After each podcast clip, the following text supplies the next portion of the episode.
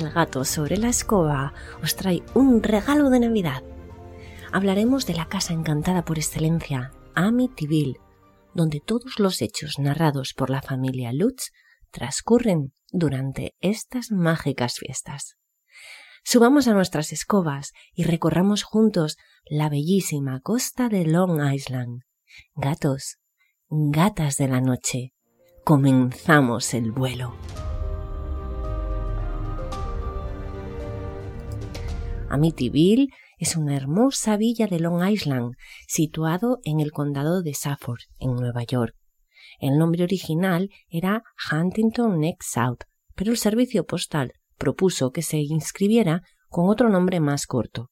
En el año 1846 se celebró una asamblea a tal efecto. Se cuenta que la reunión fue muy acalorada, hasta que un vecino propuso un nombre que llamara a la paz y a la armonía, Amityville, la villa de la amistad. Entre las paredes de una de sus mansiones se esconde tal vez la historia de terror más famosa e inquietante de los años setenta. El 13 de noviembre de 1974, en el 112 de Oceans Avenue, un joven de 24 años disparaba con un rifle a los seis miembros de su familia. Eran las tres y cuarto de la madrugada. Nadie escuchó nada, ni un ruido, ni una detonación, ni un grito. Ronald fue condenado a seis cadenas perpetuas consecutivas por este terrible crimen, y él aseguraba que una voz proveniente de la casa le impulsó a hacerlo. te voy a contar una historia. La Navidad estaba próxima. George y Katy Luth llevaban tiempo buscando una casa a la que pudieran llamar hogar. Katy se imaginaba poniendo el árbol de Navidad junto a sus tres hijitos, mientras George trabajaba en su despacho. Se veía horneando ricas galletas que llenarán la casa de un delicioso olor a canela y vainilla, y en su mente oía las risas de los niños jugando en el jardín con su perro Harry. Katy y George soñaban con una vida de cuento de hadas en una casa hermosa. Una tarde, paseando cogidos de la mano, vieron un cartel que anunciaba la venta de la mansión. Se miraron con complicidad y supieron que aquella sería la casa que albergara todas sus ilusiones. Un letrero colgado de un farol, puesto probablemente por los anteriores propietarios, les daba la bienvenida con un alentador mensaje grandes esperanzas y con ese ánimo, el de tener grandes esperanzas en un futuro mejor, el matrimonio Lutz compró la vivienda. Cierto que estaba por encima del presupuesto que se habían marcado y de lo que realmente podían asumir, pero en cuanto entraron en el 112 de Oceans Avenue, quedaron maravillados de todo lo que la casa les ofrecía. Además, las viviendas de la zona rondaban los doscientos mil dólares, y aquella, la que sería su casa, estaba a la venta tan solo por ochenta mil.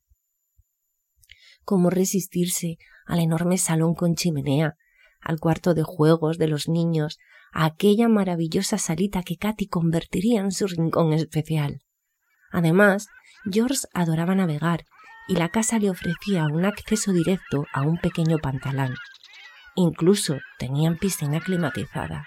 Sí, aquella casa, con su oscura historia, estaba esperándoles, y ellos estaban dispuestos a convertir en luz todas sus sombras. Una semana antes de Nochebuena, la familia Lutz se trasladó a Amityville. Conocían la tragedia que había tenido lugar un año antes, y aunque no sentían temor ni reparo por habitar la casa debido a ese motivo, considerado que no estaba de más llamar al cura de la familia, el padre Mancuso, para que la bendijera. En cuanto el sacerdote entró en la casa, notó una sensación desapacible. Con premura recorrió las distintas estancias, con ganas de terminar pronto, y mientras lo hacía, su cabeza buscaba una excusa para eludir la invitación a comer que la familia le había hecho. Diría que tenía que visitar a su madre enferma. Sí, eso haría. Continuó la visita más tranquilo, sabiendo que en pocos minutos abandonaría aquel lugar que tanto le incomodaba. Entró en el cuarto de la costura, aquel que Katy había considerado como suyo desde el primer momento. El presentimiento de que algo no iba bien se acrecentó. Incluso físicamente comenzó a sentir náuseas y dolor de cabeza. De pronto, el tiempo se paró. Una atmósfera fría, aterradora, inundó la habitación y con total claridad escuchó una voz de hombre. Fuera.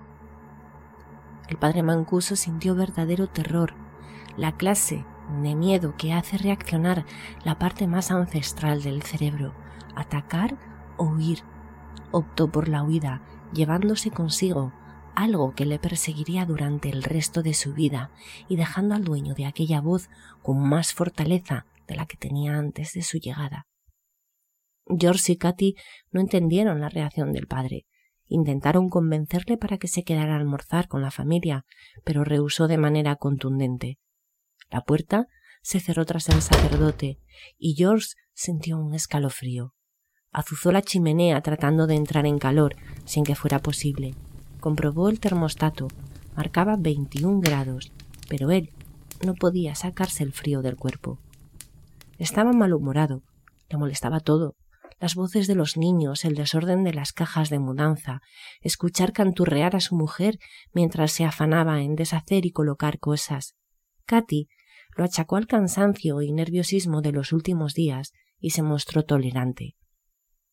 Esa noche, a las tres y cuarto de la madrugada, George se despertó sobresaltado. Comenzaría aquí un ciclo que no tendría fin. Se asomó a la ventana y le pareció ver una sombra rondando por el embarcadero. Se puso una chaqueta de lana y bajó a comprobar que todo estaba bien. Harry, el perro de la familia, ladraba enloquecido, pero no vio a nadie. Comprobó que la puerta que daba al pequeño pantalán había quedado abierta y él estaba seguro de haberla cerrado antes. Durante la primera semana que los Lutz pasaron en Amityville, observaron cómo el cabeza de familia sufría un cambio drástico.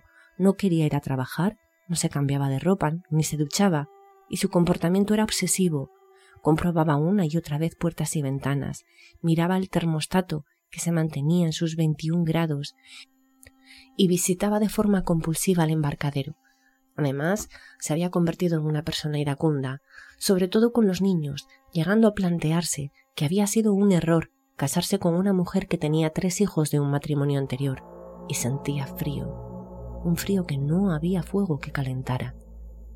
Dos días antes de Nochebuena, Katy recibió la primera visita.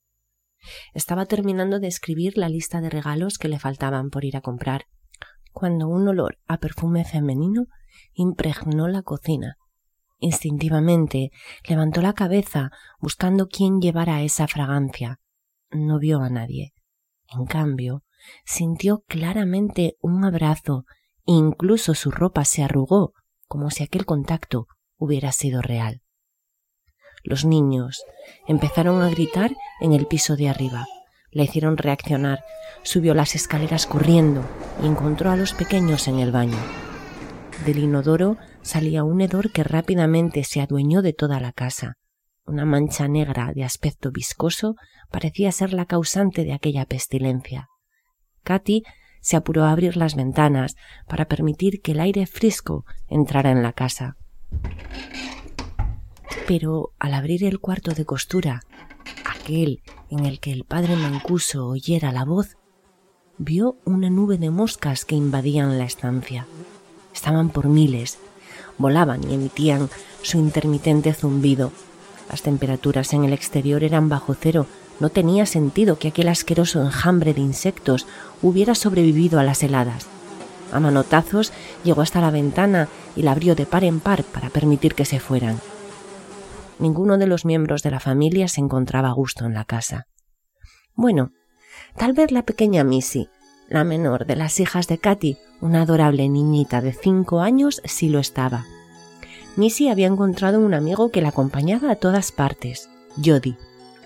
Lo describía como un cerdo que hablaba con ella y le aseguraba que en la casa había otro niño más o menos de su edad, ansioso por ser su amigo. Missy lo buscaba con ilusión, pero solo podía ver moverse alguna cortina o dilucidar una pequeña silueta que perseguía sin llegar a encontrar a su amiguito. El día de Nochebuena se presentó con más pena que alegría. George y Katy no encontraban explicación a los muchos acontecimientos que les venían ocurriendo.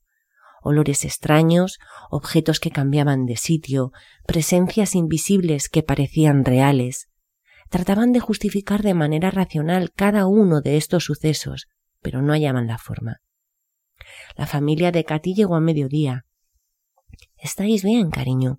Noto muy raro a George, preguntó la madre de Katy, pero la joven no se atrevió a contar nada de lo que ocurría, y a decir verdad tampoco sabría cómo empezar.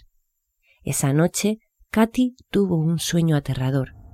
Como si fuera un espectador en un reality, vio cómo Ronaldifeo iba habitación por habitación disparando a sus hermanos y a sus padres. En el momento en que la bala impactó en el cráneo de la madre, Katy sintió un tremendo dolor que la hizo despertar. George la consoló hasta que su esposa consiguió dormir de nuevo, cosa que él no pudo hacer. Como venía siendo habitual cada noche, caminó hacia el embarcadero. Al regresar a casa, la luz de la habitación de Missy estaba encendida. ¿Por qué estaría Missy despierta a esas horas? se preguntó. De pronto, una silueta se dibujó en la ventana. George corrió hacia la casa sin apartar la mirada de aquella imagen. Podría jurar que era un hombre corpulento con una cabeza de cerdo mirándole fijamente. Al entrar en el cuarto de la niña, la luz estaba apagada. No había nadie, solo su hija durmiendo apaciblemente. Sin embargo, George tenía la sensación de que alguien más la acompañaba y como si quisieran burlarse de él, la pequeña mecedora de Missy comenzó a balancearse rítmicamente. El día después de Navidad, Katy no lo soportó más y rompió a llorar. Aquella mujer, la del perfume barato, había regresado. La tomaba por el brazo. Katy sabía que trataba de consolarla, de advertirle de algo, pero estaba tan asustada, tan cansada, que se derrumbó en la cocina y lloró hasta quedar exhausta.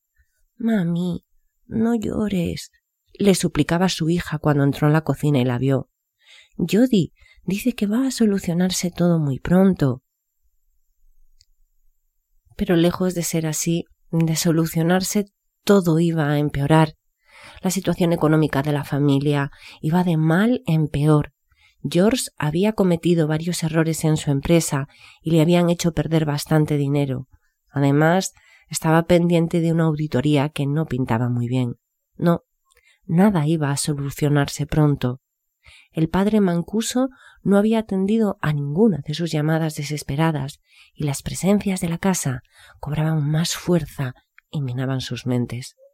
Una tarde, mientras George y Katy colocaban la compra en una estantería del sótano, descubrieron que se ocultaba detrás de la misma un cuarto, una habitación de unos dos metros cuadrados, quizá algo menos, estaba pintada por completo de rojo. Las paredes, el suelo, el techo. Además, en el suelo había una especie de pozo, y unos efluvios nauseabundos comenzaron a salir de él. Se apresuraron a arrimar nuevamente la estantería para evitar que el olor se propagase por toda la casa. La leyenda negra que envuelve a Amityville cuenta que en el siglo XVIII habitó aquellas tierras un hombre, John Ketcham. Era adorador del diablo y realizaba atroces ritos en los que hacía sacrificios tanto de animales como de personas. Tal vez su lugar de adoración se situara en lo que años después fuera el 112 de Oceans Avenue. Puede que su altar de sacrificios estuviera ubicado exactamente en aquel cuarto rojo, cuarto que también utilizaría a Ronald Feo, como había confesado años más tarde, para torturar animales como perros, gatos y cerdos. También se especuló con la idea de que una tribu de indios, los Sinekuk, tenían su asentamiento en tierras cercanas y que el espacio que ahora ocupa la casa encantada de Amityville fuera entonces un cementerio donde eran enterradas aquellas personas repudiadas como enfermos mentales o asesinos. Katy había suplicado que se fueran de la casa, pero ambos sabían que no era una opción, no tenían dónde ir, solamente les quedaban deudas, porque sus ahorros se habían esfumado. Los días estaban cargados de tensión, la luz del sol ya no ayudaba a que los miedos fueran más llevaderos y las noches eran cada vez más y más oscuras porque los entes que se habían adueñado de la casa reclamaban sus dominios cada vez con más fuerza. Un día George decidió hablar con un compañero de trabajo. Había oído que su novia entendía de temas paranormales. Y a veces la desesperanza te obliga a acudir a cosas que en otras circunstancias no te parecerían normales. La pareja, Francine y Eric, accedió a cenar con los Lut. Quedaron hacia las seis y media. En cuanto entró en la casa, Francine sintió frío. Algo en aquel lugar la incomodaba. Tras las presentaciones y una conversación banal, fue la propia Francine la que sacó el tema. Hizo una breve inspección de la casa y aseguró que bajo el sótano había algo que le infundía terror.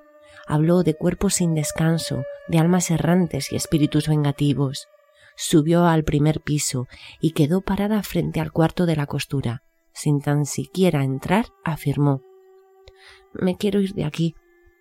Y vosotros también deberíais marcharos. Este es un lugar de muertos y los vivos no somos bien recibidos. Las noches son cada vez más y más aterradoras, hasta el punto de que una figura oscura, con unos ojos penetrantes y malignos, se manifiesta abiertamente ante todos los miembros de la familia. El mal ya no tiene pudor en mostrarse y alardea de todo su poder. La familia Lutz vive aterrada. Recuerda aquel cartel que vieron el primer día. Grandes esperanzas, rezaba. Ahora solo quieren huir, salir de aquella casa maldita dejando atrás todos los recuerdos generados en las últimas tres semanas. Veintiocho días. Bastaron veintiocho días para que la familia Lutz transformara sus sueños en pesadillas. Veintiocho. Ese número mágico se manifiesta nuevamente y se convierte en parte esencial de unos acontecimientos que marcaron una casa, un condado, una época. 28 latidos del corazón son necesarios para que un glóbulo rojo recorra todo nuestro cuerpo. 28 años tarda Saturno en dar la vuelta alrededor del Sol. 28, un número perfecto, estable, indeformable. 28 días en el infierno. ¿Realidad o ficción? Yo solo te he contado una historia Gatos, gatas de la noche, maullad a la luna y contad siete días para escuchar una nueva leyenda, un viejo relato o una temible verdad.